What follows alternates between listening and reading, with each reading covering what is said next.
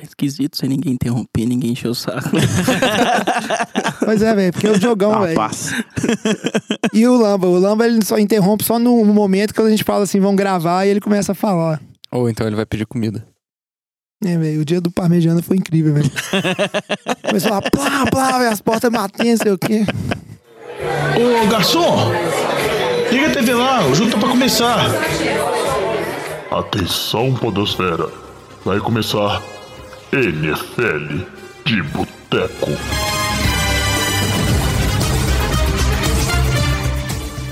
Bem-vindos a mais um NFL de Boteco, seu podcast preferido sobre futebol americano.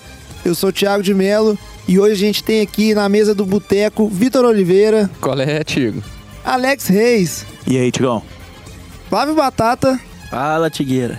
e ele, pela primeira vez depois que foi embora lá pra Joinville, Luiz Borges. Opa, tamo de volta aí, direto do sul. É isso aí, Luiz. E essa Joinville aí, você já achou um lugar pra ver um futebol americano? O pessoal da cidade aí gosta do, do esporte da NFL ou nada? Eu ainda não, não conheci a turma ainda não, mas eu sei que tinha um time aqui, né? Eu não sei como é que o Joinville Gladiators tá hoje em dia, ele não tá jogando a BFA, né? Então não sei como é que... Não encontrei o núcleo não, mas ainda encontrarei. No- no- enquanto isso, a minha casa já tá preparada pra acompanhar todas as partidas aí. Não, bom demais. Hoje a gente tá sem o Lamba. O Lamba provavelmente deve estar em alguma articulação aí pra ser indicado a ministro do próximo governo. Ele não para de viajar pra Brasília, pra São Paulo, pra Bahia. Esse menino tá difícil demais. E o Diogão que tá doente. Normalmente quando ele fala que ele tá doente é uma desculpa esfarrapada. Ele tem um outro compromisso. Só não tem coragem de falar com a gente. Então, hoje Um bom e velho vírus do amor. é o vírus do amor do jogão. Antes de começar o programa aqui, os recadinhos de sempre. É, programa de hoje que a gente vai falar sobre os técnicos que estão em perigo de perder o emprego, aproveitar aí, né, uns acontecimentos das semanas. E e essa que vai ser a pauta principal aqui. Mais algumas notícias, todos os jogos, como sempre um programa muito bom, muito bem feito para vocês que são nossos ouvintes. É NFL Challenge que a gente tem lá o nosso desafio, nossa liga. Olha que interessante, Vitinho. Semana 13, o vencedor foi o Vinícius, 200 pontos. Foi muito bem nessa rodada, que foi uma rodada difícil lá no, no NFL Challenge. E o time deles é o Manaus Broncos. Olha que legal, a gente tem um ouvinte lá em Manaus que está jogando na liga e que talvez, se for sorteado aí pro final, vai participar de um programa aqui com a gente. Então, parabéns aí pro Vinícius. Fiquei muito satisfeito. E ele, lógico, né? Você acha que ele torce pra que time? O Broncos, eu, eu né? acho que ele torce pro. Mano.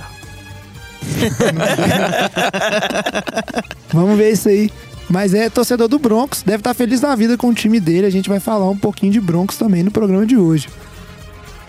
É, lembrando que tem o programa, o Fantasy de Boteco, que já saiu a- o momento que você estiver escutando né, esse programa aí com várias dicas. Então, se você está jogando Fantasy, foi pros playoffs da sua liga, não deixe de escutar o Fantasy de Boteco. Né, um a gente programa... nem gravou ele ainda, mas tudo bem. É, mas vai estar no ar quando você escutar esse programa, né? E antes de começar o programa, aquele recado de sempre, falar pra vocês que ainda não nos seguem nas nossas redes sociais. É, como diz o Diogão, é a Reuba, É, eu... NFL de Boteco. Seja Instagram, Twitter, Facebook, é uma maneira bem legal de, você- de vocês interagirem com a gente né, ao longo da semana. E se quiser mandar um e-mail pra gente, igual vários ouvintes fizeram essa semana, se você tem que mandar um textão ali, não é uma coisa simples. O e-mail é nfldeboteco.gmail.com. A gente está sempre muito feliz quando recebe esse contato de vocês, esse retorno, esse feedback, que a gente faz o programa exatamente para isso, para interagir com vocês e falar desse esporte que a gente tanto gosta. E é isso aí. Vamos pro programa então. NFL de Boteco, episódio 63. Adrian Peterson is going to help him. Look at the 33-year-old Adrian Peterson. A 90-yard touchdown. Agora, antes de falar dessa questão dos treinadores, etc., que vai ser o tema do programa de hoje, a gente não pode falar de uma notícia. Deixar de falar. É, não, a gente tem que falar da verdade. Exato, exato, exato. É, então o cansaço tá batendo, fim de ano tá chegando, precisando de férias. Vamos falar aqui de uma notícia que, vamos dizer assim, gerou muito auê, né? Abalou as pessoas aí. o tão amado Kansas City Chiefs perdeu seu running back estrela, mas perdeu por um motivo inusitado, né, Vitor? Karen Hunt passou em uma acusação, né? Tem filmagens dele de agressão a uma mulher. E o Chiefs não quis nem saber de tentar esperar julgamento, nem nada. Quis mostrar ali uma resposta rápida que isso não é tolerado pelo time. Já liberou o Karim Hunt. Então Kansas não tem mais esse jogador jovem e que a gente pode falar aí que é um dos maiores talentos do momento na posição de running back, né? É, exatamente. Na sexta-feira saiu a- o TMZ, né? Soltou um vídeo do, do Hunt numa confusão num corredor de um hotel em Cleveland. Isso lá de janeiro ou fevereiro, do início do ano. É, e nessa confusão ele empurra. Ele empurra um cara que empurra a mulher, a mulher capota no chão, depois ele vai lá e dá um chute na, na moça. E e na hora que saiu essa notícia, o Chiefs já, já pegou, já mandou o Karim Hunt pra casa, né? Ele tava no centro de treinamento dos Chiefs, já mandou ele pra casa. A NFL colocou o Karim Hunt na exemption list, que é aquela, li, que é aquela lista do, do commissioner, que o jogador ele fica impossibilitado de treinar, ele fica impo- impossibilitado de, é, de jogar e de até mesmo ir, ir nos jogos, assistir os jogos. E logo em sequência, o Chiefs foi e já, já dispensou o Karim Hunt, né? É, ele foi pro waivers, nenhum time pegou ele do waivers, ele já virou free agent e provavelmente, é, vamos falar assim, dificilmente a carreira dele vai, vai conseguir deslanchar de novo, ele tomando um caminho muito parecido com o que aconteceu com o Ray Rice, né? E o engraçado, engraçado assim, né? A notícia, pra piorar a situação, né, não tem nada de engraçado nisso, na verdade. No domingo e na segunda saíram outras duas notícias que o Karim Hunt ele já tinha se envolvido em outras confusões ao longo do ano. É, inclusive, é, na segunda-feira, um outro vídeo de uma confusão nele no- é, em uma boate. Ele fala que, que falaram que ele agrediu mais uma pessoa. é, veio à tona também pelo TMZ.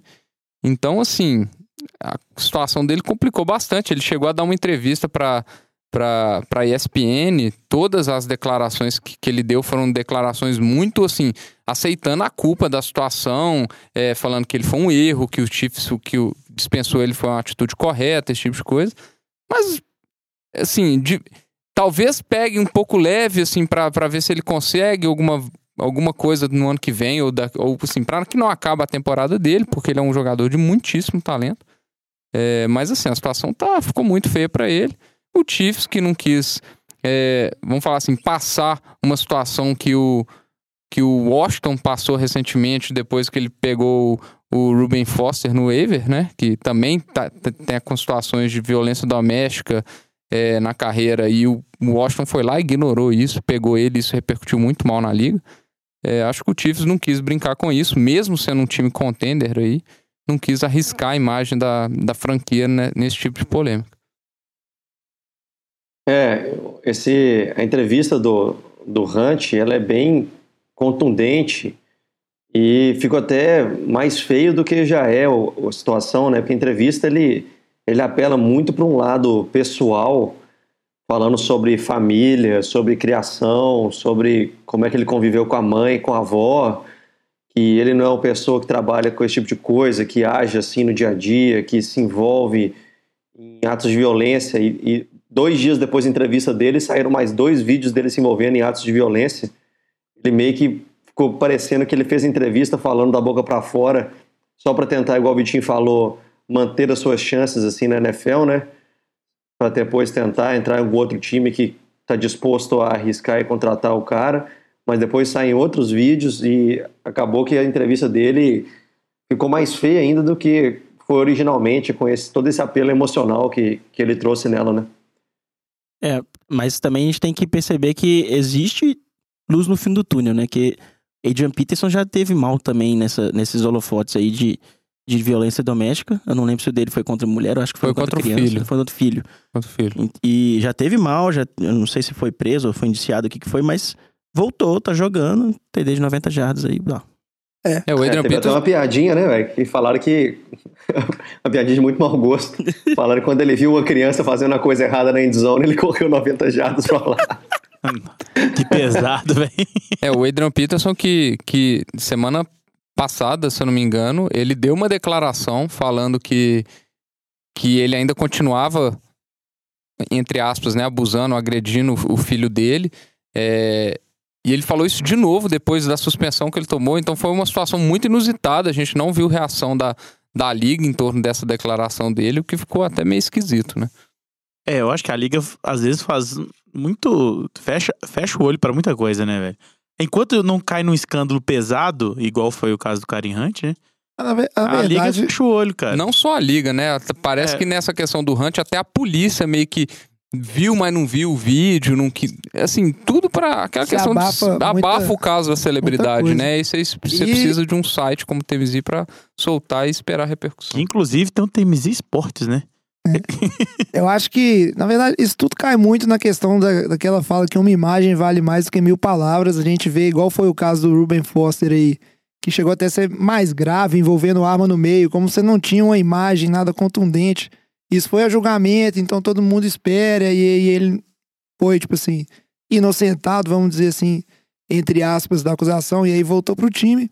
O que aconteceu, como o Vitinho falou muito bem, foi o- é, bem parecido o que aconteceu com o Ray Rice, o, o antigo corredor de Baltimore, que teve um vídeo dele é, agredindo uma mulher num elevador, e aí, tipo, acabou a carreira dele.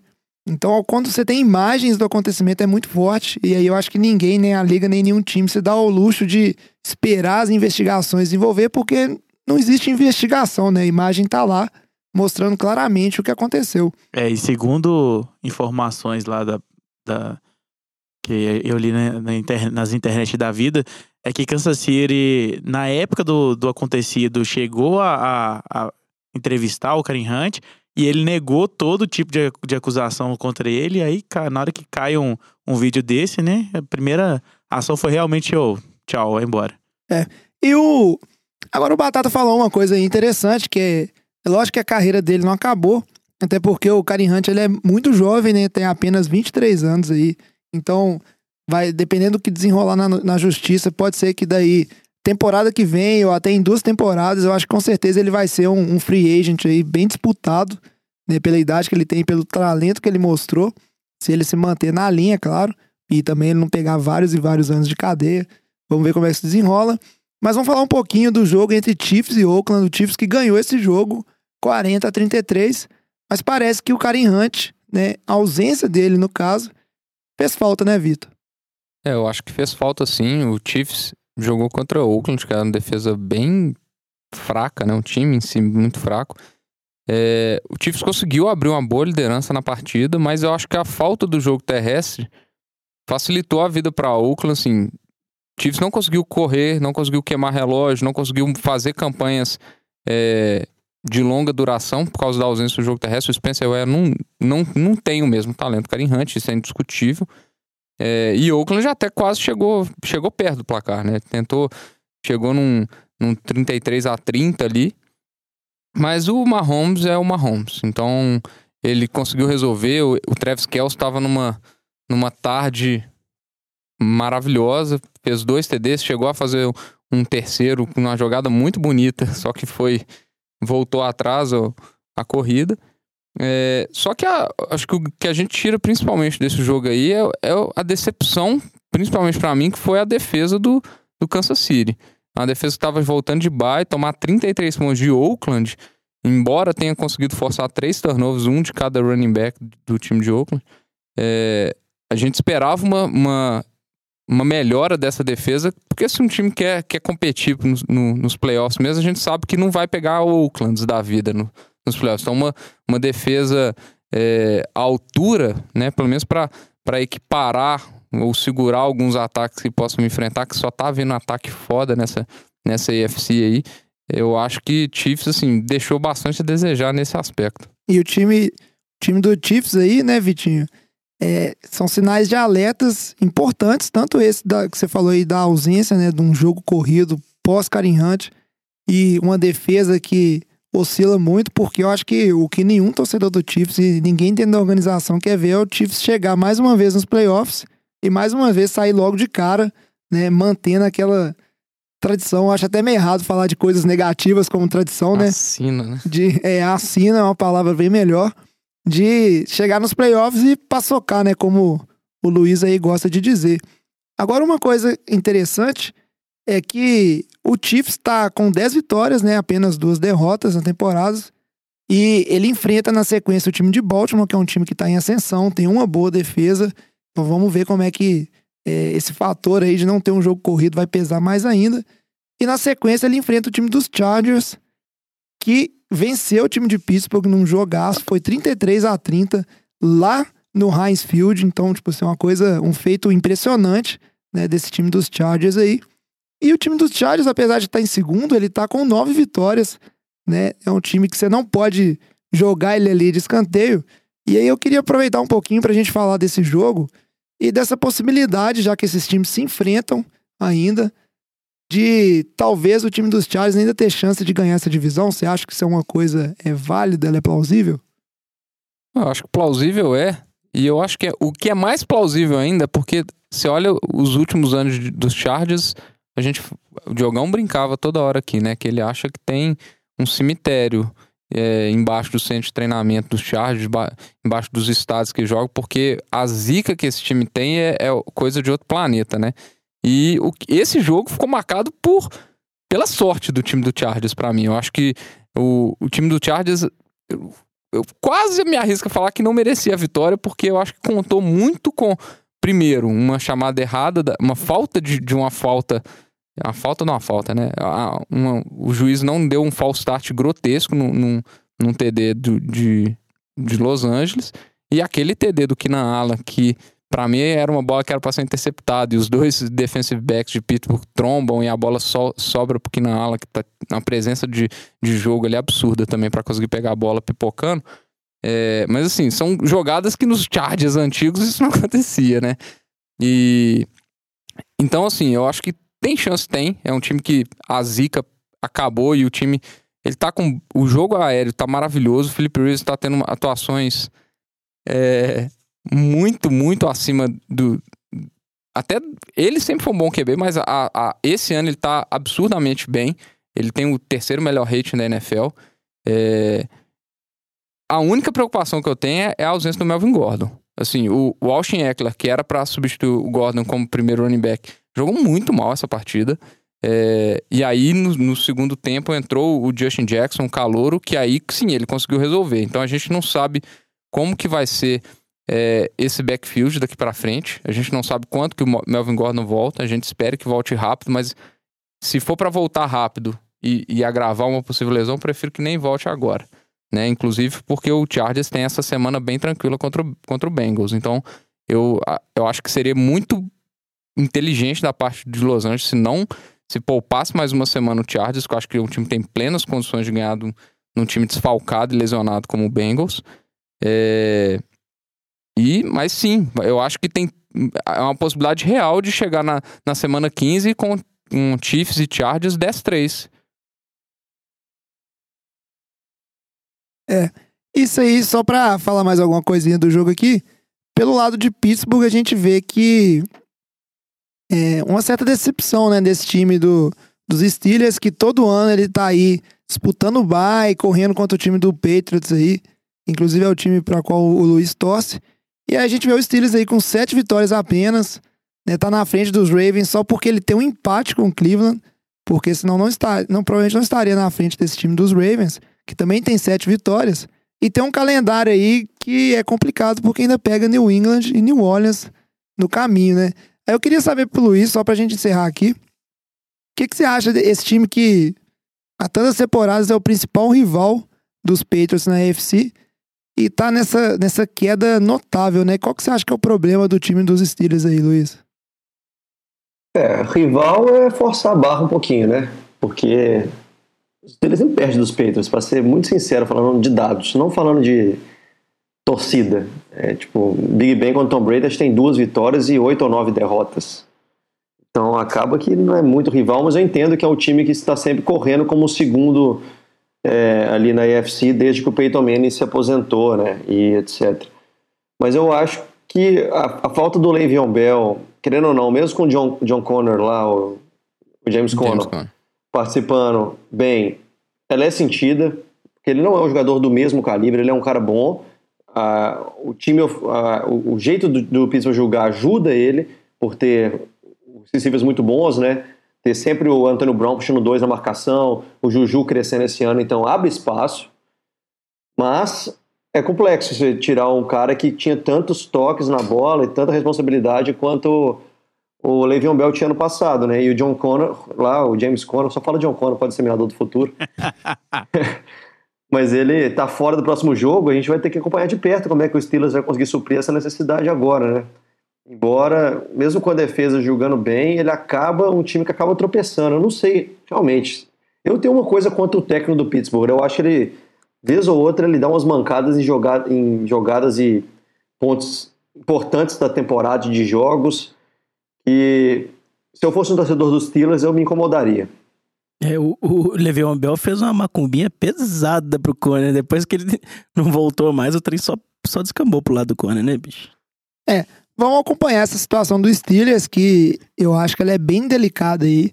Esse time tem um calendário difícil e tem que parar de tropeçar nesses, jo nesses jogos. Agora você que tá no, nos ouvindo aí, você pode estar perguntando, pô, mas o jogo entre Chargers e o Steelers foi um jogão, por que, que ele não foi eleito NFL de boteco da rodada? E ele só não foi eleito porque a gente resolveu escolher outro jogo que a gente vai falar dele agora. A famosa panela. NFL de Boteco Game of the Week. O jogo que a gente escolheu, e não foi porque foi panela, Alex. A gente tem aqui o Alex, torcedor do Giants, Batatinha, torcedor dos Bears. Mas foi um jogo entre Giants e Bears. E quem diria, o time do, do Bears também abusando um pouquinho da, da sorte aí. É, perdeu 30 a 27 pro time dos Giants. Acho que inesperado para todo mundo essa derrota aí. E eu vou deixar, né, começar pelos dois torcedores aqui, deixar o, o Alex começar, porque não é todo dia que o time dele ganha. Então deixa ele comemorar um tiquinho. Alô, torcedor do Mas- 49ers. Ô, velho. Caramba, velho, os caras não passam um programa sem me cutucar aqui. Mas aí vamos deixar ele aproveitar um pouquinho esse momento e falar um pouquinho desse jogo que foi uma loucura, assim. E acho que é um, é um jogo que ele foi muito bom, não só pelo, pelo placar e pelas jogadas, mas ele teve vários lances inusitados e um pouco estranhos até. Pois é, jovem. Foi um jogo realmente muito bom. É, Giants foi jogando com muita pressão ali com o Chicago. Pelo menos no, no início do jogo, foi um jogo de defesas, basicamente, né? Ah, inclusive, o touchdown inicial foi, um, foi uma interceptação pick six maravilhosa ali. Na verdade, bem demérito, né, Batatinha do... Como é que é o nome do, do QB seus? Chase Daniel. Vocês estão sentindo falta do Trubisky aí, né, velho? Estamos. pois é, é. É lá, cara, pra variar, né? Como dia, vou, vou dar uma de lamba aqui, já não tá dando mais. Inclusive, citando o Vitinho aqui, igual ele mandou no grupo, coloca o Odell lá e deixa ele virar o QB, cara. Tá melhor do que ele lá, porque tá fazendo passe maravilhoso. Te- Teve esse passe, esse, essa trick play lá que foi um início de reverse. E aí ele fez um passe, eu não lembro de quantas jardas, mas acho que chegou a bater 60, Vitinho, você lembra? Não. Pois é, pro, pro Shepard, touchdown lindo. Não pro Sterling, pro outro Shepard. É. Por sinal. Tem dois Shepard escrito igual, inclusive. Hum. Ah, cara, foi um jogo bizarro, né? Um jogo maluco da rodada mesmo, porque além do TD de passe do Adel, a gente teve corrida do Akim, Rick, Akim Hicks, que é defensive tackle do Bears, TD de corrida dele como fullback. Lembrou muito o Perry, eu não lembro o nome do cara, mas eu- lá em 1980 e poucos, o Bears também tinha um, um cara que chamava Barry, que era o refrigerador. Eles sempre botavam ele pra correr de fullback, ele fazia TD pra caralho. Ele tem Ele 300, e fez um, pou- ele fez um no, no Super Bowl, inclusive. 330 libras, se não me engano, o peso É, dele. 333 libras. Que absurdo isso. O Tariq Cohen teve mais de 150 jardas, né? Então, assim, foi um jogo bizarro, cheio de coisa. Pois é, o que eu acho, o que eu acho esquisito é igual aconteceu no jogo contra a Filadélfia, onde o Giants estava lá liderando por mais de 10 pontos e no quarto quarto apaga o time todo, apaga a defesa, apaga o ataque e aí toma uma virada, toma um empate. Mas graças a Deus no overtime a gente conseguiu segurar e, e fazer um field goal ali pra pra levar essa vitória. É, no, no- Chama, chama cansaço isso aí. Rogerinho, Cansaço. é, nos últimos dois minutos do, do quarto quarto, o placar tava 27 a 17 para New York Giants. E aí o Bears conseguiu um field goal, recuperou um onside kick que o Odell tava com a bola na mão. O Odell com a bola na mão não conseguiu pegar. O Bears conseguiu pegar a bola. E conseguiu converter uma quarta descida. Um passe impressionante do Chase Daniel. Provavelmente o melhor dele no jogo. Se não o único. E, e um TD do Chicago parecendo ali um Philly Special. Agora todo mundo gosta de fazer esse negocinho, né? De mandar bolinha pra cá, bolinha pra lá. Um, um receiver mandando TD pra, pra outro, etc. E, e aí no overtime o Saquon Barkley foi lá e botou o pé na goela mesmo e falou: vem cá que eu, eu tô regaçando. O menino é bom, velho. O menino é bom. Ele resolveu, fez uma corrida muito grande. New York Giants chutou um field goal e o Bears não conseguiu. Não, não, o Chase dele, ele, ele tava no primeiro jogo, ele conseguiu não comprometer, fez o que tinha que fazer. Nesse jogo, ele realmente comprometeu. Né? O QB fe- fez tão pouco e jogou tão mal que, a, que o- a defesa do Giants cresceu e o Bears não conseguiu, não conseguiu segurar. É, só vale lembrar agora, né, Batatinha, que Chicago tem uma agenda aí bem pesada, né? Pegar Rams, pega Green Bay. É. E depois é São Francisco, problema- tá de boa. O problema do Bears aqui todo é que os adversários de divisão, o jogo de divisão é sempre muito difícil, né? Mesmo sendo Minnesota e Green Bay times que já estão piores né, nessa, nessa temporada, mas é sempre um jogo muito difícil jogar contra o Rodgers. E Minnesota vai ser fora de casa, então são jogos difíceis. E o Rams eu não tenho esperança nenhuma de ganhar também, não. Que isso, cara? Esperança nenhuma. Mas pelo menos a, a derrota do Bears podia ter sido muito pior, né? Porque os três, os três adversários de divisão, não que o Lions importe alguma coisa, mas tanto o Vikings quanto o Packers perderam na rodada, né? É, isso É. manteve a esperança de playoffs. então né? ma- manteve o quê? Dois jogos à frente do Vikings. Então É que é isso, cara. O Bears tá bem. Não- Essa bem altura do tranquilo. campeonato, dois jogos ali. É, muita é- coisa, é né? Muita coisa. Esse ainda assumir mais que tendo jogos confronto direto. Então, Sim. assim, É. você já. só depende dele, né? Ah, é. A verdade é que o Bears, por enquanto, só depende dele. Olha, são quatro jogos ali, é tipo assim, é coisa que se você fizer 50% para um time que tá mais 50%, né? O Bears tá 8-4, Uhum. você já garante aí. É, ganhar um jogo, né? vaga. Porque São Francisco. Pô, Toda hora. Eu não vou vir gravar mais, não. Ó, É só queria falar que o Jazz tava dando como morto aí também, mas aí, ó. Cara, tá morto. Ainda né? tá morto, velho. Tá morto do já, já Não, foi. filho. ok, tá morto pros playoffs, mas ganhou de Chicago. E bom. Que bom. É isso aí. Bom jogaço mesmo, vão acompanhar esse, esse finalzinho aí, vai tem tudo pra ser emocionante, por mais que o Bears tá na frente, ver como é que vai ser, né, a esperança de volta do, do Trubisky pro próximo jogo e essa sequência de jogos que é difícil e que se tudo der certo, hein, já pensou, Batatinha, o jogo lá em Minnesota valendo, a liderança da divisão? Ia ser massa, hein? Uma Não emoçãozinha ia, na não. rodada Ia ser 17. bem melhor já tá classificado, garantido na vê, boa. Os caras não querem viver de emoção. E agora vamos seguir pro nosso terceiro bloco aqui, falar um pouquinho do tema que a gente separou para vocês hoje, que é dos treinadores em perigo. Throw for Larry Fitzgerald. and they are ruling in a catch. Wow. E todo ano a gente faz esse programa, falar dos treinadores que estão em perigo aí. Lá nos Estados Unidos, inclusive, é, é tradicional, assim que acaba a temporada regular, a semana 17, a segunda-feira, logo após, é porque na, na última rodada todos os jogos acontecem no mesmo dia, lá no domingo, no mesmo horário, para garantir que não vai ter nenhum conchavo, o time tipo, deixando de botar os principais em campo porque já sabe que está classificado. Então, acontece dessa maneira, igual em várias outras ligas né, de, de esporte. A segunda-feira é chamada lá de Black Monday, é a segunda-feira negra aí, que é a hora que começa a cortar um monte de treinador. Mas essa temporada tá acontecendo um fenômeno um pouco diferente, né, Vitinho? Parece que os times estão se antecipando, ninguém querendo saber de esperar terminar a temporada regular. Já tivemos aí o Rio Jackson sendo mandado embora. E agora o treinador da vez já era muito cotado, Mike McCarthy, o treinador do Green Bay Packers, depois dessa derrota de Green Bay pro time de Arizona, time horroroso de Arizona, por sinal, 20 a 17, lá no Lambeau Field. Inclusive, o Cardinals não ganhava lá desde 1949, pra eu ter uma ideia do tanto que é inusitado. Isso aí. Mike McCarthy foi mandado embora. E aí é um mais um que entrou pro bonde aí. Então vou aproveitar para falar dele e de outros treinadores também que estão aí com a batata assando na temporada. É, um, foi um jogo que foi bem mais apertado do que deveria, né? Se você considerar o nível dos dois times. É, o jogo foi definido num field goal errado do Mason Crosby no, no finalzinho do jogo, né? No, no estouro do cronômetro. E aí o McCarthy não deu conta, né? Eu acho que é, o que eu tô, tenho percebido é que os times eles estão antecipando essas questões porque é, tudo bem que, tecnicamente falando, a, a, demissão do McCarthy eu acho que não, não adianta nada, e em termos da temporada também não adianta nada. Eu acho que agora Green Bay já, já não tem mais chances de, de, de classificação praticamente. E tecnicamente também eu acho que qualquer é, interino não, não vai corresponder e não vai ser um trabalho que vai, que vai ser que vai se perpetuar para mais uma temporada, né? Com certeza eles vão, é, ao término da temporada, provavelmente eles vão, vão contratar um head coach à altura do, do, do time, né? E do QB que eles têm. O que eu acho que eles estão que está sendo que tá acontecendo, principalmente, é uma resposta para os fãs. Eu acho que os fãs estão definindo muito isso. E a gente vai falar muito de Cincinnati e como que isso está repercutindo de forma diferente em Cincinnati, é, a manutenção do Marvin Lewis.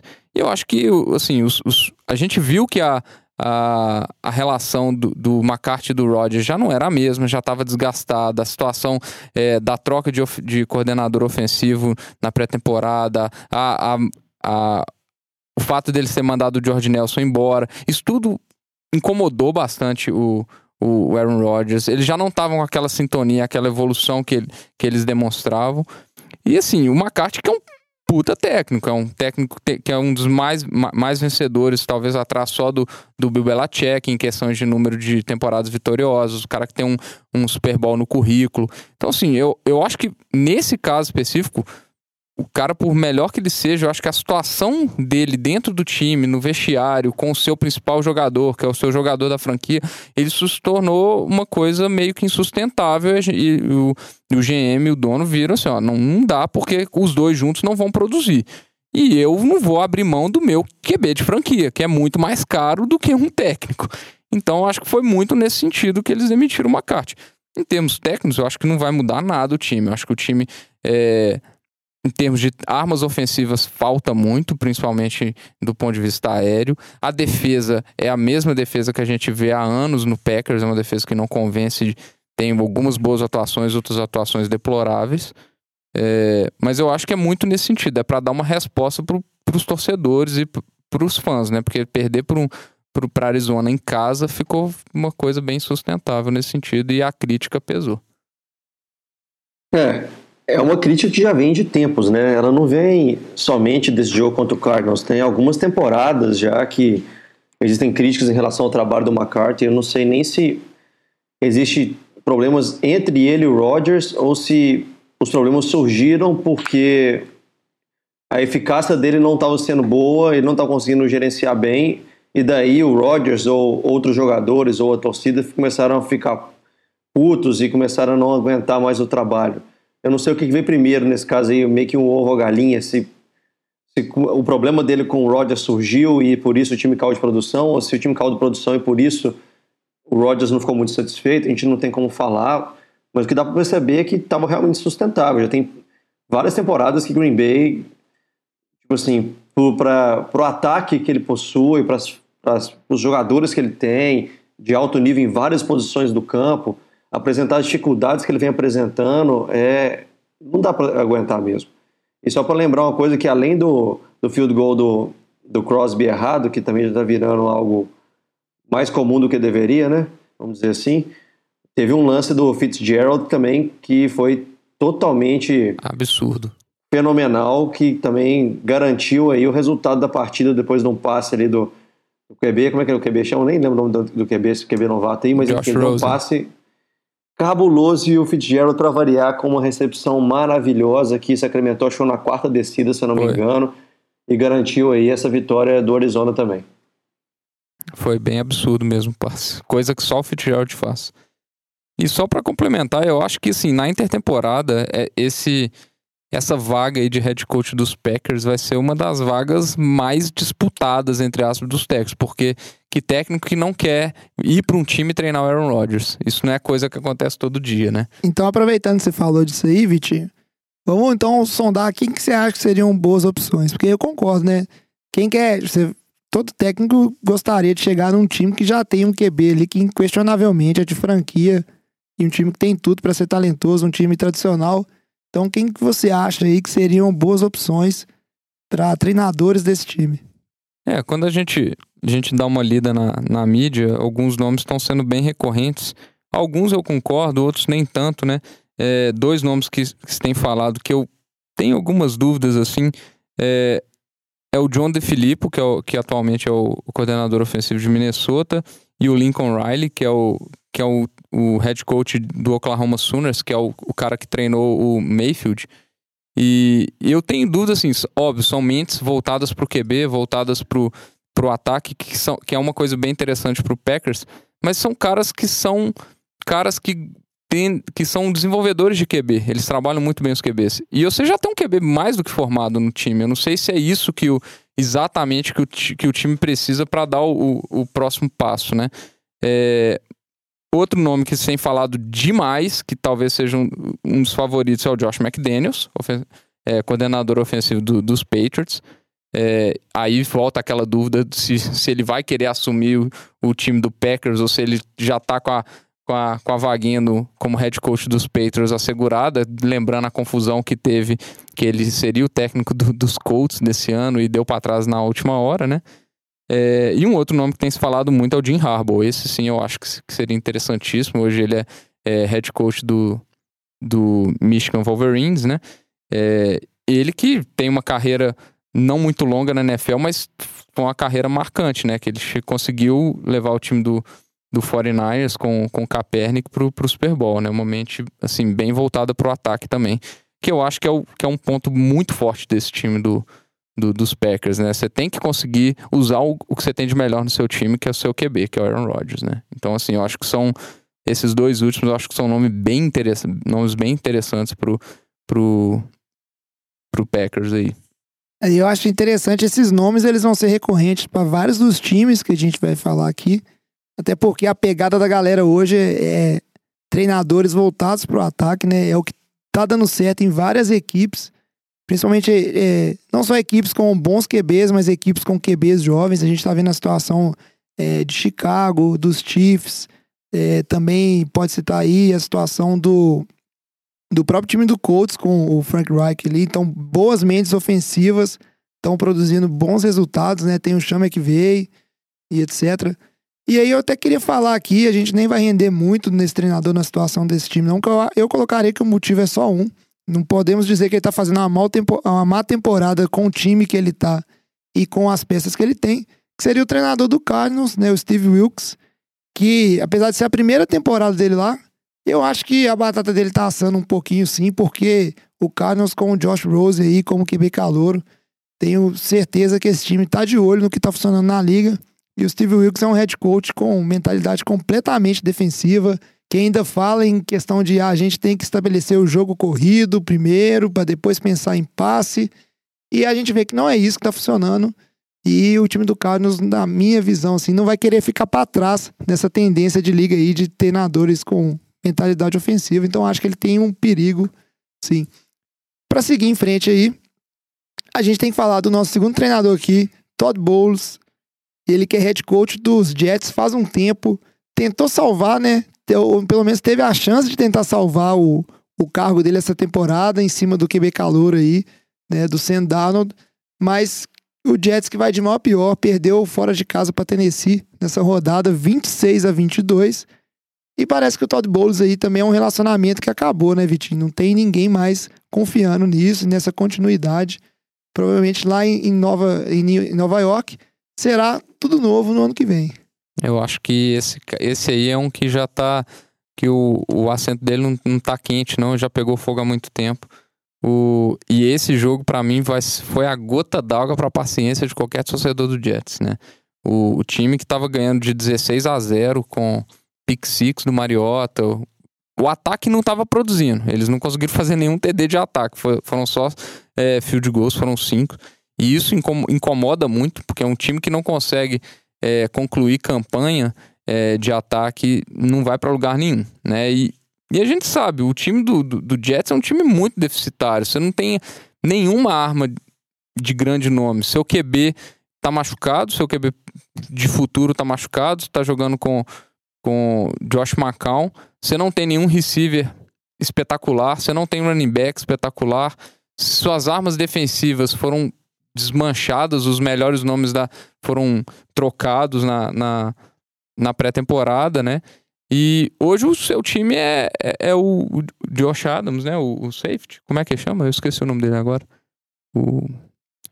Fugiu ah, aqui também. Fugiu o nome. Josh Adams é o running back do Eagles. Agora é. confundi tudo aqui. É... E assim, o time que tá com seis derrotas seguidas. Então, a situação tá, tá mais do que insuportável, né? Tudo bem, não tem peças, mas o técnico, você não vê nenhuma evolução dessas peças que você tem. Diferente de outros times que têm deficiências, tem algum, é, algum, alguns pontos fracos, mas você vê a evolução do time. O time melhora a cada semana. O, Giants, o que, que você vê de evolução no ataque do Giants? Nada, você não consegue ver nenhuma evolução Jets, desse né? ataque do, do Jets, desculpa. Do é. Giants também, né? o Giants tem outro problema que tem. O primeiro nome dele tem três letrinhas, se você quiser. É, então, assim, eu acho que Todd Bowles, assim, sinceramente, ano passado conseguiu salvar a, a um ano ali com, com a atuação muito boa do, do, do Josh McCown, mas esse ano não vai rolar. É, eu acho que, diante disso tudo que o Vitinho falou, a gente, a gente tem uma cena muito clara de reestruturação, né? No Jets. Você vai precisar admitir seu head coach, seu, seu QB de franquia tá machucado, você não tem corredor, você não tem defesa, você não tem receiver, tá na hora de reconstruir o time mesmo. Pegar o draft aí, tentar trazer boas armas em, em grande quantidade, né? E, e ver o que consegue fazer ano que vem. É, o Jets que ele tem um, um, um pro ano que vem, além do draft que tem que dar, tem que acertar bem no draft, tem um cap muito alto, né? Tem que ver o que, que vai estar de free agent, o que, que eles vão querer contratar. O Le'Veon Bell, todo mundo sabe que é uma possibilidade, mas ninguém sabe se o Le'Veon Bell tem interesse de jogar pelo Jets, porque sabe que não vai conseguir chegar em lugar nenhum com esse time num, numa, num espaço curto de tempo, né?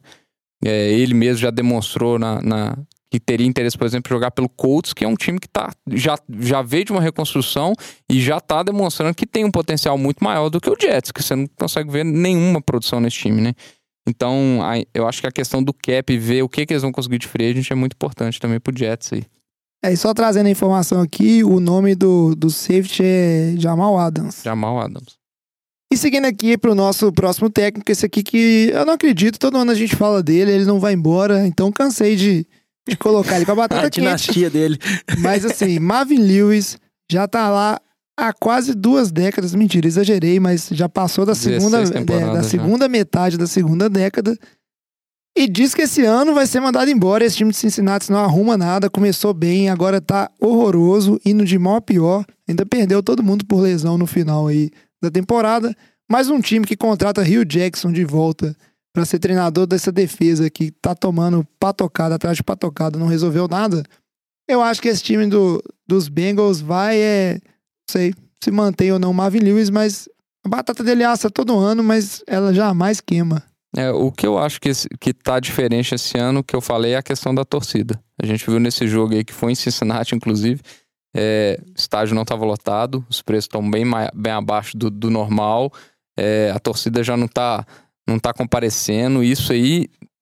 Isso é, o, é a alma de um time. Se você não consegue pôr sua torcida no estádio, é, já é um, um, um, sinal que as, que as coisas não estão indo bem e seu assim, já tá para lá de insustentável, né? O Marvin Lewis, igual você falou, 16 temporadas, é, quantos jogos de playoffs vencidos?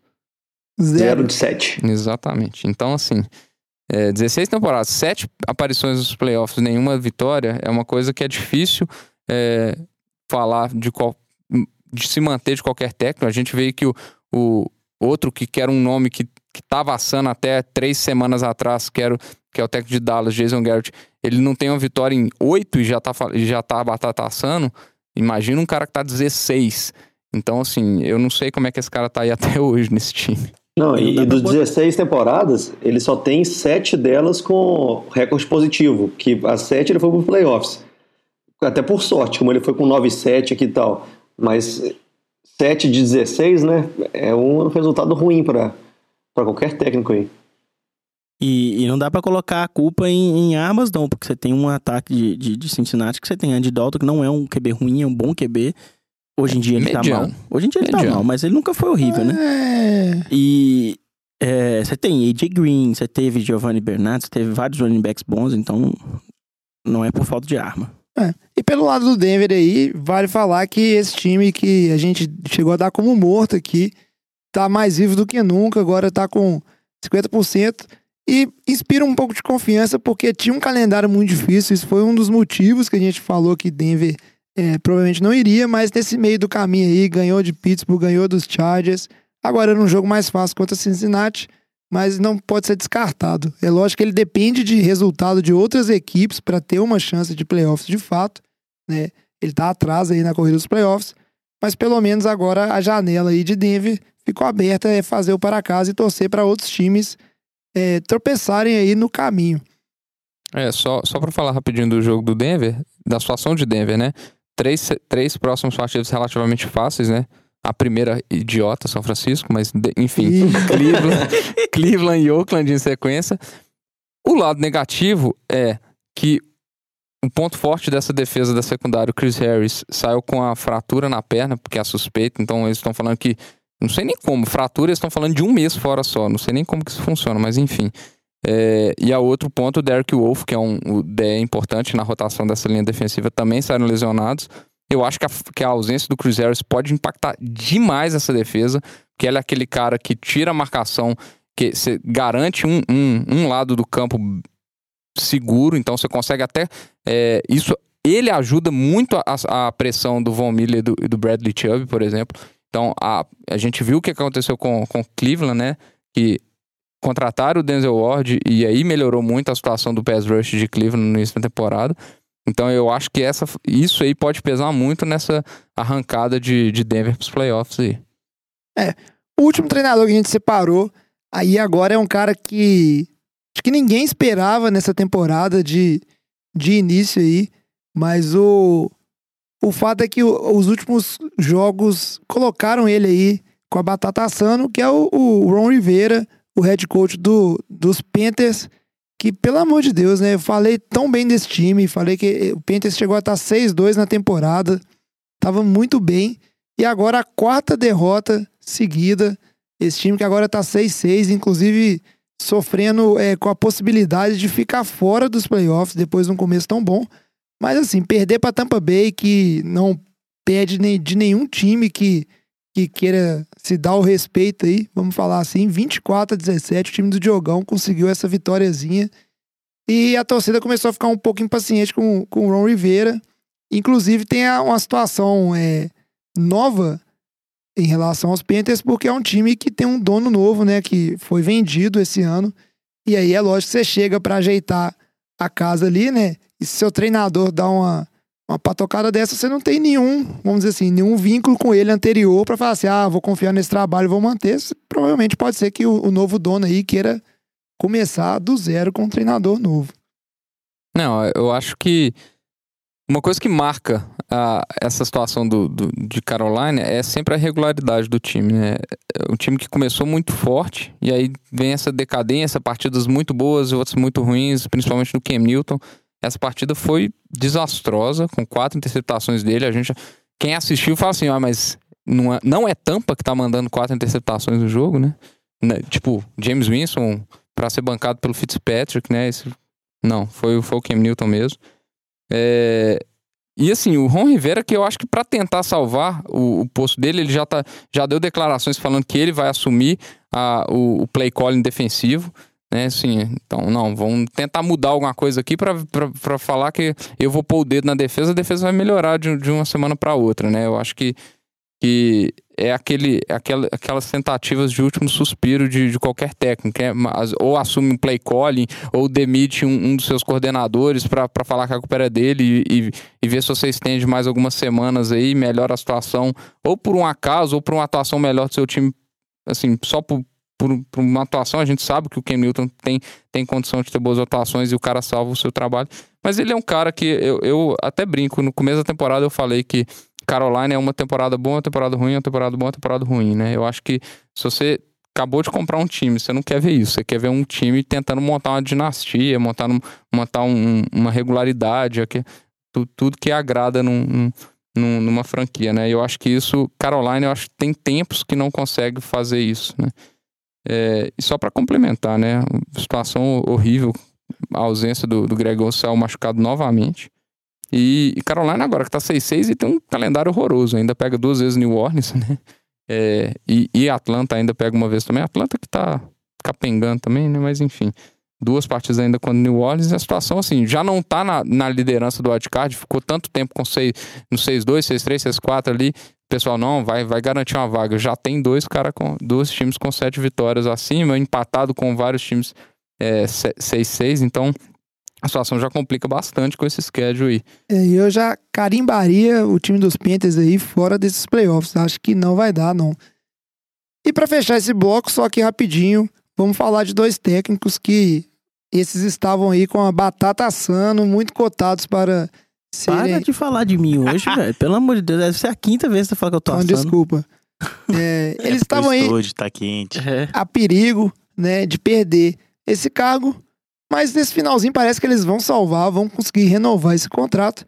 O primeiro dele, John Harbaugh, head coach do Baltimore Ravens, que tava aí indo de mal a pior, num, um time sem um ataque bem definido, Joe Flacco jogava bem, Joe Flacco jogava mal, mas parece que a lesão do Joe Flacco foi boa, porque depois que o calor aí, o Lamar Jackson virou titular, esse time ganhou a terceira seguida, tem plenas chances de ir para os playoffs, e John Howell deve estar feliz à toa, pensando aí que, opa, tô me garantindo pro ano que vem de novo, né? Ele que tá há tanto tempo à frente do time dos Ravens, né, não, Luiz?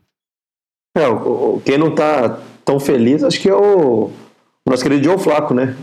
Que quando ele voltar de lesão agora, vai saber o que, que vai acontecer, né? O Lamar Jackson mostrou que ele dá conta do recado, é um QB diferente, que traz um- uma visão totalmente nova para esse ataque aí, que precisava, né? Porque é um ataque que vem nos últimos anos limitado em relação a, a armas ofensivas, né? Depois da saída do Steve Smith, para lá para frente, não, não teve nenhum, nenhum cara, nenhum playmaker diferenciado e com o Lamar Jackson agora abre essa possibilidade. Embora o Joe Flacco também, não sei se você vai achar ruim não, como diriam os nossos queridos do Blue Mountain State, né? Ele já garantiu a grana dele ali com uma aparição nos playoffs, no, no Super Bowl, uma vitória no Super Bowl. Hoje, pra mim, pra ele estar como segundo QB lá ganhando a grana dele, acho que ele não deve estar achando ruim, não. É, o Joe Flacco, inclusive, que mesmo se não deixar de ser o titular aí, ano que vem, provavelmente ele vai aparecer em algum timezinho aí que tá precisando de um QB e vai pegar ele pra tentar fazer alguma coisa. É, só, só falar assim, ó, eu concordo que eu acho que o Lamar Jackson dá um, um espírito novo pra equipe. Eu acho que até o Michael Crabtree já, já deu declarações a respeito disso. Ele dá, empolga o time, empolga a torcida. Mas eu acho que assim, esse 3-0 é um 3-0 bem mentiroso, assim, se você for parar pra olhar. Eles ganharam de Cincinnati, ganharam de Oakland, que são dois times que já estamos cansados de falar. E essa última partida contra a Atlanta foi uma partida da defesa do Baltimore. A defesa de Baltimore chegou e falou assim: não, vamos voltar a jogar o que a gente jogou nos, nas três primeiras semanas da temporada, aquela defesa dominante que para tudo, jogo terrestre ninguém passa, que não estava acontecendo nas últimas semanas. A gente não sabe qual, o que que gera esse, esse tipo de, de mudança da água pro vinho pra um- de, uma, de uma defesa. Mas assim, não é que o Lamar Jackson tá tendo atuações esplendorosas. Ele é um cara que não tá sabendo cuidar muito bem da bola, tá tendo muito fumble, inter- interceptações bestas, o, o passe dele não é tão bom. Então, assim, dá um espírito novo? Dá. Mas eu não. Assim, eu acho que é mais uma, uma coisa pro John Harbaugh salvar o emprego dele mesmo. Assim, ah, não, vamos fazer uma mudança aqui drástica, vamos mudar o time, ver se dá resultado. Acabou dando, eu acho, muito pela conjuntura das partidas, é, do que ele ser um, um cara que daqui ano que vem vai, vai conseguir levar um time para uma campanha de 10 vitórias, 11 vitórias. Eu ainda tenho meu pé atrás nesse sentido. E o outro treinador que a gente separou aqui, que tá salvando o cargo dele, é o Jason Garrett, treinador do Dallas Cowboys, que, pra surpresa de todos aqui do, do nosso boteco, menos eu, que falei que Dallas ia ganhar com convicção no programa passado, venceu dentro de casa New Orleans por 13 a 10. Inclusive, quem não acreditou no meu argumento ali de que é muito difícil os times terminarem 15 11, é 15 11, não, Não, né? é aí, aí, é aí- difícil. aí- aí é impossível, mas que é muito difícil os times terminarem é, 15 1 na temporada, então o Saints iria tropeçar e esse jogo era difícil. Eu tava vendo, eu acho que nessa década, é, tirando ali o, o Patriots, que foi 16-0, acho que só três outras equipes conseguiram terminar uma temporada é, 15-1 ali, que foi o Panthers, não me lembro a temporada, o Green Bay também, acho que em 2000, e- 2010 ou 2011 ali. E o time do, dos Steelers também, acho que tiveram uma temporada. Isso nessa década. Então é uma coisa bem complicada. time do, dos, dos Dallas que ganharam, né? Esse jogo. E perdeu uma vida aí, né? Nosso querido Luiz, que apostou no Saints, o time do Lamba. Inclusive, isso pode ser um motivo pro Lamba é, não ter vindo gravar hoje, porque coincidência aí, né? O Saints perder e, eu, e ele não vir gravar. Mas o Luiz perdeu uma vida nesse jogo aí, foi confiar no time do Saints. E nada feito, né, Luiz? Agora fala um pouquinho é. pra gente desse jogo e também um pouco do que isso significa nessa campanha agora vitoriosa de Dallas, que tá à frente da divisão, pro Jason Garrett manter, né, a carreira aí de 8-8 dele aí pra frente. É, eu só tô comprovando o que eu sempre soube, que você não pode confiar em nada que o Lamba fala ou qualquer convicção do Lamba. Eu já sabia disso, conheço há muitos anos. Aí, sei lá, 12 anos conheço o Lamba e eu sempre soube disso. Quando eu fui ir contra as minhas convicções, eu paguei o preço. Então fica aí a dica, não sejam a favor dos times do Lamba e das convicções dele, que vocês vão se dar mal. Ficou claro com a derrota do, do, do Saints, né, que teve um ataque reconhecível. Tudo bem que a defesa do Dallas jogou absurdamente bem. Eu, falar a verdade, eu não vi o jogo, vi só os highlights depois, porque eu fui dormir tranquilo, falando que eu garanti minha vida no Survival. Mas, mesmo com a defesa do Dallas jogando tão bem, não é normal o time do Saints com o ataque poderoso que tem ficar aí preso nos 10 pontos que conseguiu na partida. É muito, mesmo assim, mesmo com a defesa jogando bem. Então, realmente, acho que tem uma coisa aí para eu aprender um pouquinho a manter minhas convicções em relação às escolhas do Lamba. E o Jason Garrett, com certeza, né? O Dallas vem numa crescente, agora já assumiu a liderança da, da NFC aí East, tá aí na disputa ferrenha pelos playoffs, com boas chances agora, eu diria. O Zeke jogando muito bem, né? O, Amari Cooper teve partidas boas desde que ele chegou, uma partida excelente. E a defesa tá acordando, né? O Calouro, que eles contrataram, o linebacker, jogando pra caramba. E o Jason Garrett, que, que é muito, que é tipo assim, muitos dos torcedores de Dallas desconfiam dele, vamos dizer assim, assim como desconfiam do Dak Prescott, né? Os dois estão segurando seus cargos, vamos dizer assim. Não, eu diria que não só o Jason Garrett, mas também o Dak Prescott. É, eu acho que com, com relação ao. Ai, tomou um choque aqui. Com relação ao, ao, Jason Garrett, é, eu acho assim, ele salvou temporariamente o carro dele. É, ajuda bastante a estar tá na liderança, mas igual a gente falou, ele está tanto tempo à frente do, do time sem nenhum é, desempenho favorável nos playoffs. Então acho que se ele chegar novamente, chegar lá, pegar um, sei lá, um Seattle, por exemplo, na, no wild card round perder para Seattle, eu acho que a situação continua ruim da, da mesma forma. É, eu acho que o salto desse, desse time é muito devido à contratação da Mari Cooper. É, a gente sabe que nos últimos, do, os últimos dois anos a, a, linha ofensiva de Dallas não tem sido a mesma, né? Esse ano, principalmente, sofrendo muito com lesões. Eu acho que isso faz muita falta no jogo, no jogo de Dallas. Mas eu acho que o Dak Prescott ele é um daqueles QBs que ele precisa de ter aquela arma principal, aquele jogador de segurança, para ele se sentir confortável no jogo.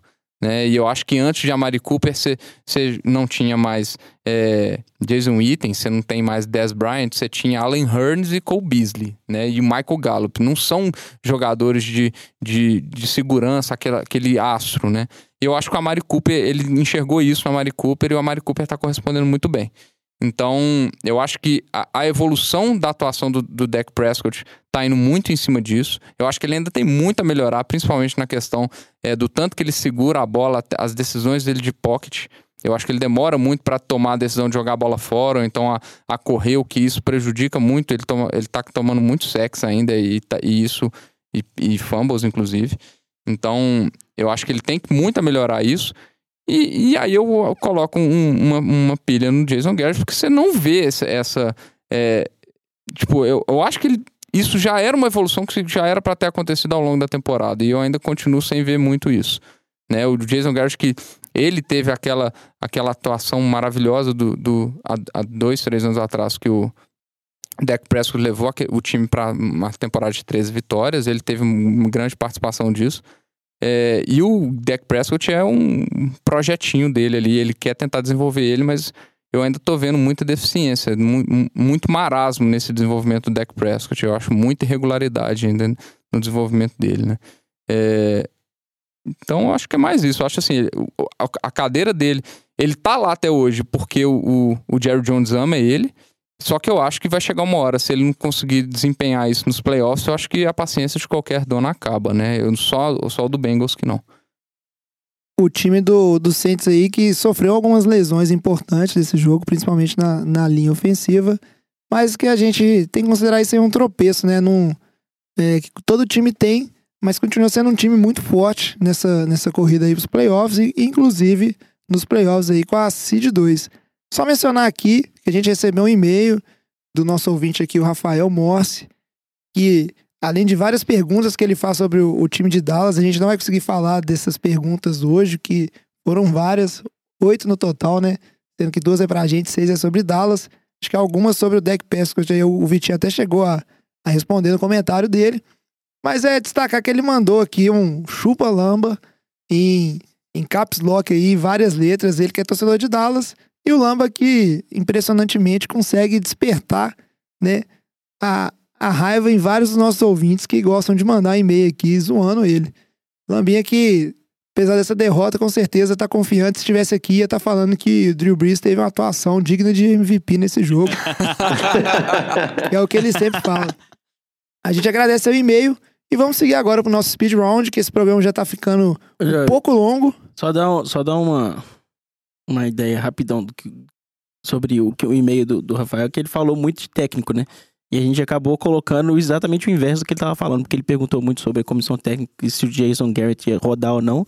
E a gente tá falando que ele tá escapando, ou seja, ano que vem a gente responde. Escapando mais ou menos. Mais ou menos. É, vamos ver. Eu acho que o Jason Garrett ficar é tudo que torcedores do Eagle, dos Eagles e dos Giants como o Vitinho querem, porque na média é temporada 8-8 atrás de temporada 8-8, então no longo prazo aí é bom para os rivais de divisão, né? Não é porque esse Dallas tá melhorando esse ano que necessariamente ele virou um bom treinador, né? Vamos acompanhando aí e seguindo é, esse desenrolar da história dele no time de Dallas aí.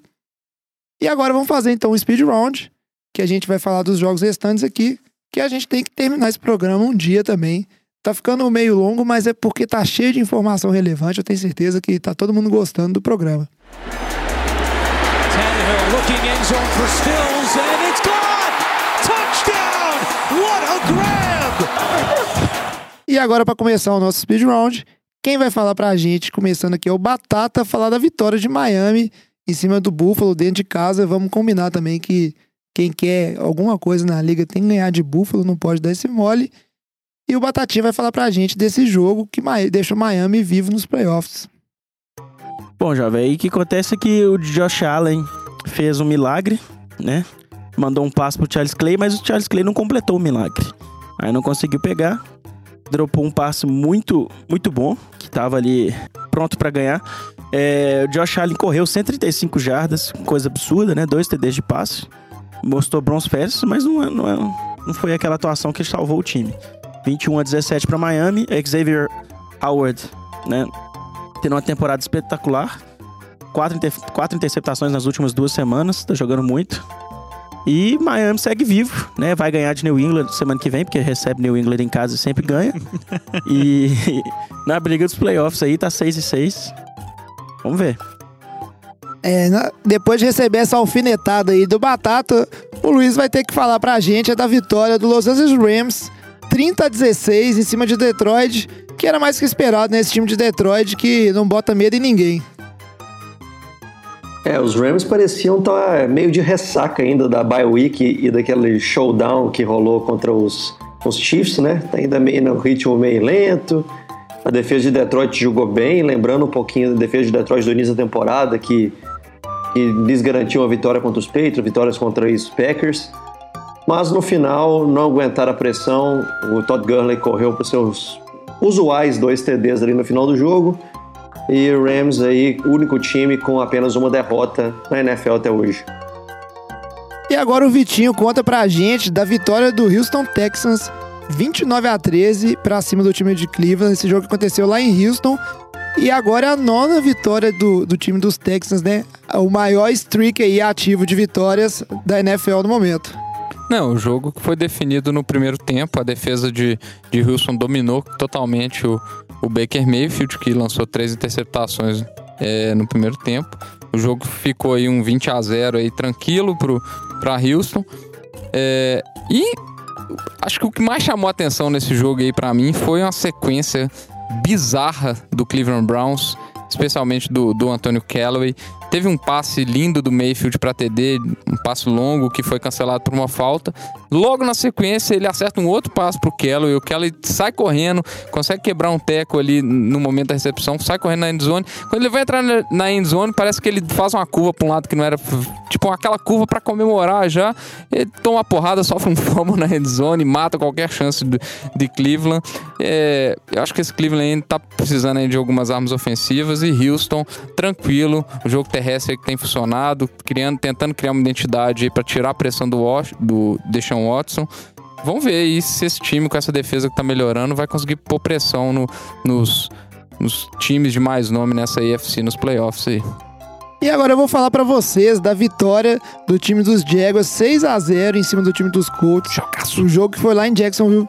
Horrível esse time dos Colts que a gente falou tão bem, corrida pros playoffs, estava indo bem demais e que dá um tropeço desse em cima do time dos Jaguars que não estava colocando medo em ninguém. A única explicação plausível para esse desempenho assim seria a, o time dos Jaguars ter bancado, né, o, o, o Blake Bortles e colocado o Cold Kessler, mas isso nem explica porque, na verdade, quem jogou foi só a defesa, o ataque não fez nada, mas foi o suficiente para a primeira vitória do Cold Kessler na NFL. E o time dos Colts que estava é, tão bem com essa derrota aí deu uma freada, inclusive o T.Y. Hilton, ele deu entrevista aí depois do jogo, falando que o time não podia ter tropeçado e agora o Colts, para garantir, ele tem que ganhar todos os jogos, não pode vacilar mais, ficar dependendo dos outros. Então vamos acompanhar como é que o time se recupera dessa derrota, mas é fato que o ataque não funcionou bem, Andrew Luck foi sacado acho que três vezes, o time tentou converter quarta descida por três vezes no jogo e também não conseguiu. Então, mesmo sendo agressivo, parou nessa defesa dos Jaguars, que parece que foi só tirar o, o, o QB problema ali e resolveu voltar a jogar. Na sequência aqui, o Alex vai falar da derrota do meu time, 49ers, que perdeu de 43 a 16 para Seattle Seahawks. Escapou dessa, né, tio? Lá fora, ah, eu não quero falar disso não. Até porque eu não sou corneta, eu ia arrumar motivo para falar bem do 49ers, mas quem vai falar é o Alex. Vitória esperada, né, Alex? Esperadíssima, jovem. Mas o que a gente tem pra falar desse jogo é que Seattle parece. Assim, a gente não pode falar que nossa boca de pântano, né? Sempre começa a zicar os times. Mas Seattle parece que entrou no eixo aí. Russell Wilson com 4 TDs, 17 passes tentados, com 11 completados. Ou seja, não teve um grande número de passes, mas mesmo assim conseguiu fazer 4 TDs e foram 43 pontos, jovem. Isso é ponto demais. Que quer dizer o quê? O time, o jogo corrido de Seattle finalmente começou a encaixar. O que deixa ele mais livre pro, pro Russell Wilson fazer essas jogadinhas de trick play, fazer passe para lá, passe para cá. Então, Seattle tá indo aí. São Francisco, né? Por outro lado, só ano que vem, né, jovem? É, só ano que vem. Um time que não é só ano que vem, tá aí de volta com tudo. É o time dos Patriots que enfrentou o time do Vikings num jogo que prometia ser um jogão, mas foi até tranquila essa vitória dos Patriots 24 a 10 lá no Gisele Stadium, né, Luiz? É, a defesa dos Patriots jogando muito bem, né? Já vem várias rodadas jogando bem, tirando aquele desastre que ocorreu ali contra o Tennessee, que deu tudo errado. A defesa tá jogando bem demais, o Trey Flowers fantástico, o Gilmore também tá no top 3 corner da liga esse ano. E com essa defesa conseguiu anular completamente o Vikings, um ataque funcionou como deveria contra uma defesa forte, né, que o Vikings também tem. Mas no final das contas, a supremacia se manteve, Tom Brady alcançando as mil jardas corridas, com 265 partidas para conseguir isso aí. Um recorde fantástico. E no final aí, fica só a avaliação da jogada super legal, que ele ajoelhou para frente para não perder uma jarda no final do jogo e perdeu o recorde. Estava até apontando pro juizão, Oh, eu ganhei uma, hein? Não tira não, não tira não. e é isso aí, Patriots, rumo a uma disputa ferrenha até as últimas rodadas aí contra Kansas City, Chargers, principalmente pelo, pelos, pela bye week, né? Pelo home field advantage, principalmente.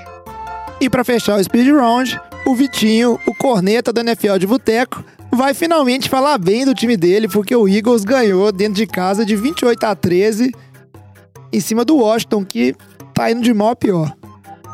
É, foi uma vitória, vamos falar assim, esperada do Eagles depois que o, o Colt McCoy saiu lesionado. Então o Washington teve que partir pro nosso queridíssimo Mark Sanches. E aí, é, o mais improvável aconteceu logo depois da entrada do Mark Sanches, um TD de 90 jardas do Adriano.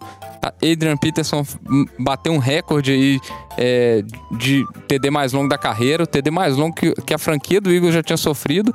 E aí, bizarramente, um TD de 90 jardas, ele não consegue passar a marca de 100 jardas na partida, que é a segunda vez na história que acontece isso. É, agora, falando do Eagles, uma atuação bem mediana, assim, do Carson Wentz, errando alguns passos bem bestas. Teve uma interceptação muito ruim na, na endzone pro Josh Norman. É, notícia boa é que o Golden Tate apareceu para a vida.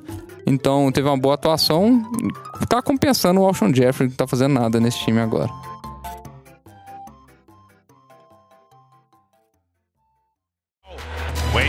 Jr. in for the first time today. They're going to let Odell Beckham Jr. He to throw it. He's done it once. He's got a man wide open.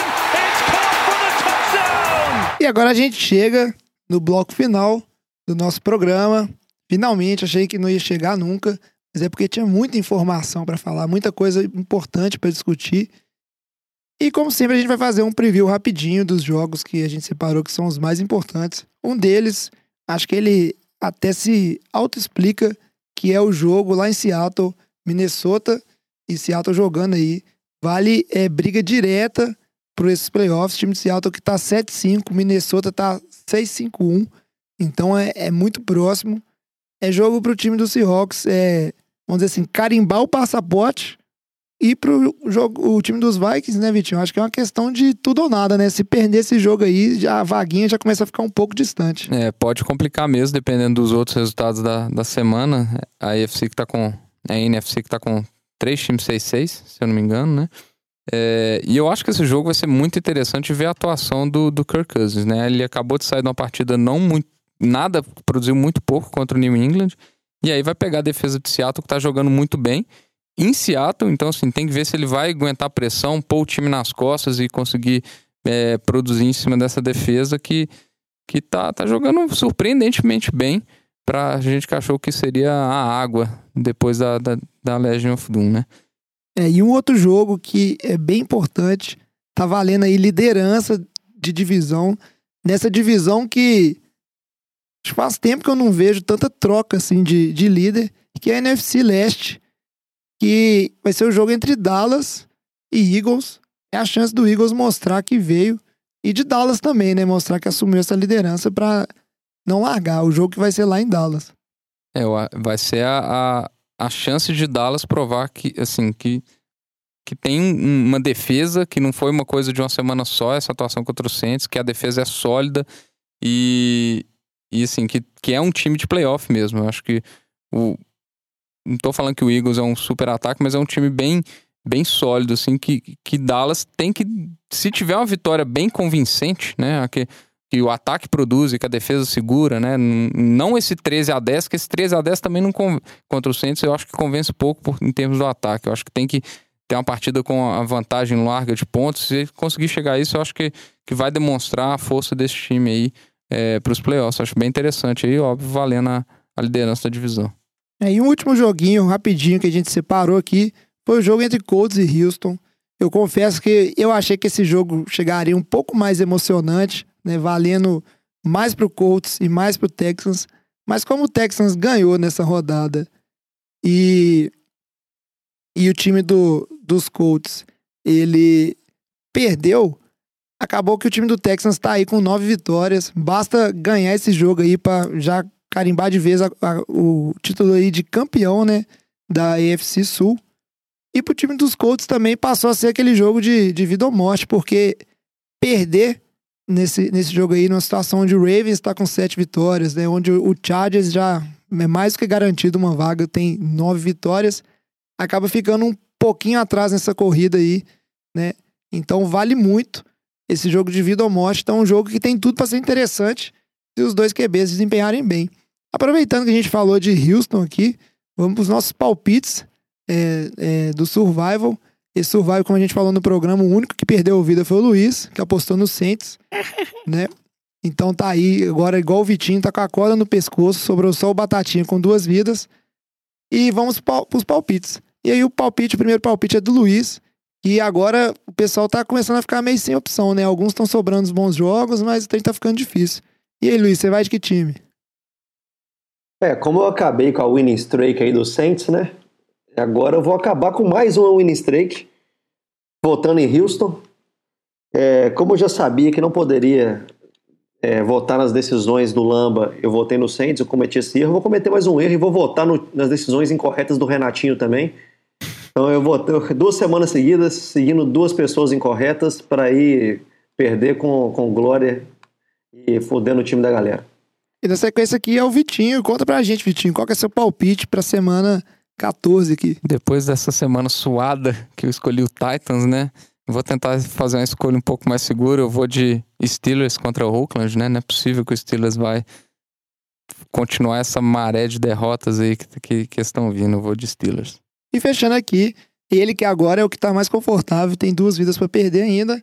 Batatinha, fala pra gente seu palpite. Eu vou com o time do Lamba. Porque não é possível que ele não vai voltar pra cima do time do Diogão depois de ter perdido o primeiro jogo da temporada daquele jeito ridículo e, e, e buscar uma vitória lá em Tampa Bay. Não é possível, né, Lamba? Me ajuda aí.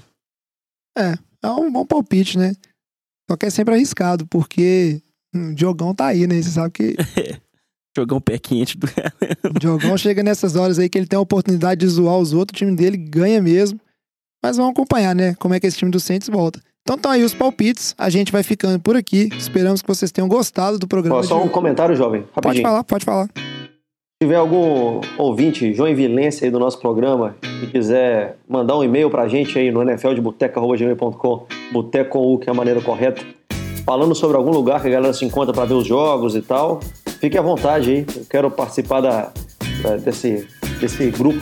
da cena joinvilense do futebol americano. É isso é aí. isso aí. Mas E muito o legal. Batata vai ver o Super Bowl aqui, então vai ter Exatamente. o, o, Passagens o, compradas. o núcleo NFL de boteco do Super Bowl também em Joinville. Ah, isso aí. É isso aí, o NFL de Boteco, rompendo fronteiras, chegando para todos os ouvintes aí do Brasil. né? Tivemos um ouvinte lá de Manaus e agora com certeza, eu tenho certeza que um ouvinte. Para de rir, velho, das coisas que eu falo. Que bom que com certeza Que- você tem certeza.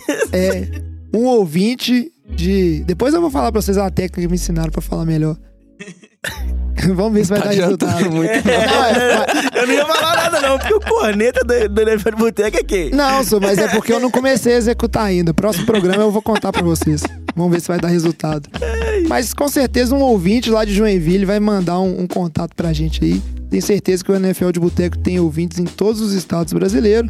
A gente vai ficando por aqui. Esperamos que vocês tenham gostado do programa de hoje. Quiser entrar em contato com a gente, mandar sugestão, qualquer uma das redes sociais aí, o arroba NFL de Boteco. Ou como o Luiz bem falou no nosso e-mail, nfldeboteco.gmail.com Boteco com U, que é o jeito certo de escrever. Vamos ficando por aqui. Traz a saideira, fecha a conta, passa a régua e até semana que vem. Valeu. Valeu. Valeu.